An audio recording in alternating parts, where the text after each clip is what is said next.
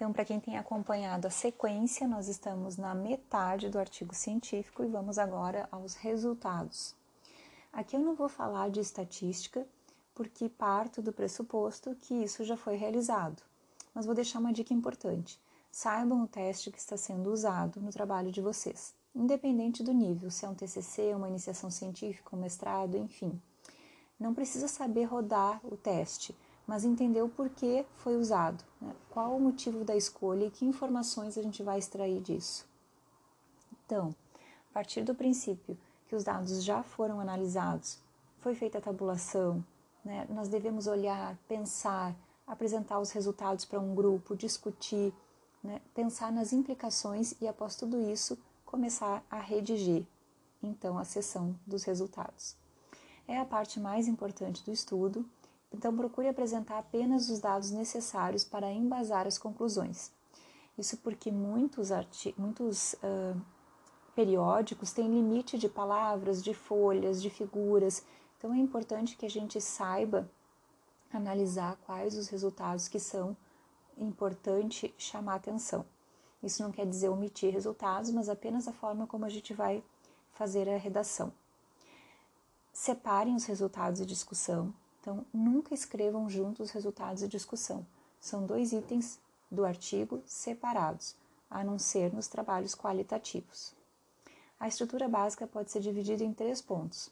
Então, o primeiro parágrafo ou a primeira parte dos resultados, onde deverá ser descrita a amostra, então qual é a caracterização da amostra. A segunda parte dos resultados, descrever o achado principal, qual é o principal resultado que vocês querem demonstrar. E a terceira parte dos resultados, aí vocês podem descrever os, os achados secundários.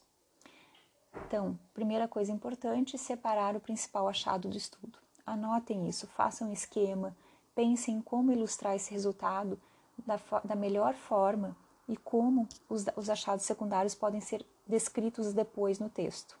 Então, o achado principal ele tem que ter destaque. Então, ali vocês podem usar figuras, tabelas e os achados secundários pode ser uma redação né, no corpo do texto. Assim, vocês chamam atenção para o resultado principal. Os dados secundários são dados basais que auxiliam a verificar, por exemplo, a homogeneidade dos grupos. Então, não, são, não é o principal achado. Não repetir coisas, né? Então, por exemplo, duplicar a informação no texto e na tabela. Pode complementar. Então, chama atenção para aquele resultado mais significativo, mas não repete todos os as informações que são que estão contidas numa tabela no texto. Então, decide, escolhe.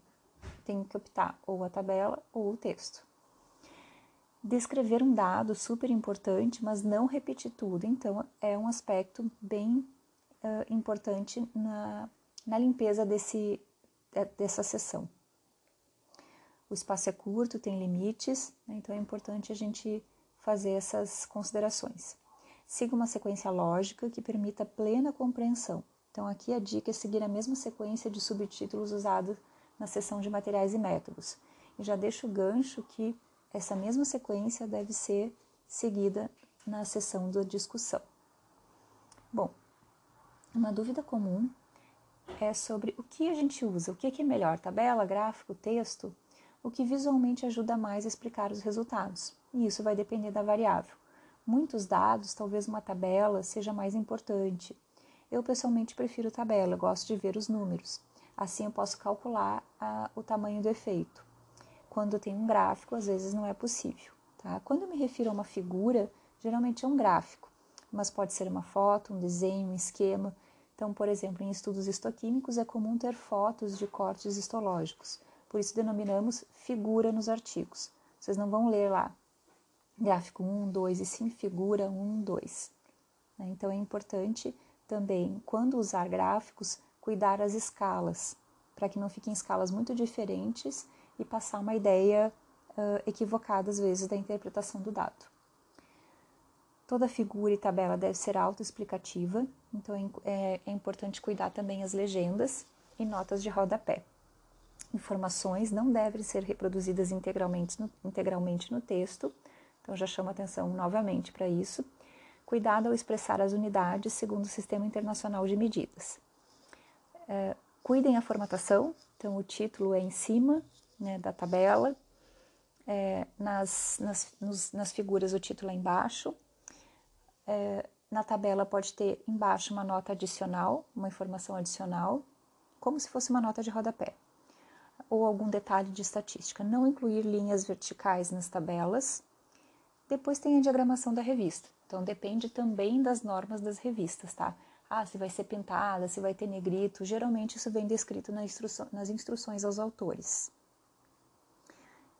Evitem frases genéricas na discussão, na redação dos resultados. Por exemplo, houve diferença né, entre uh, o período pré e pós-intervenção. Bom, mas que diferença foi essa? Houve melhora? Aumentou? Uh, diminuiu? Piorou? Então procurem dar nome aos bois aqui. Isso faz toda a diferença também. Não concluam com base em tendência e significância. Esse é um outro aspecto bem importante. Tem ou não tem diferença?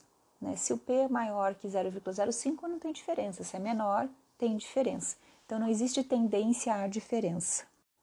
Procure mostrar a variabilidade dos dados, pelo menos uma medida de desvio padrão, né, quando eu estou usando medida de, te de tendência central como uma média. Escrever no passado. Lembrem que as siglas não têm plural.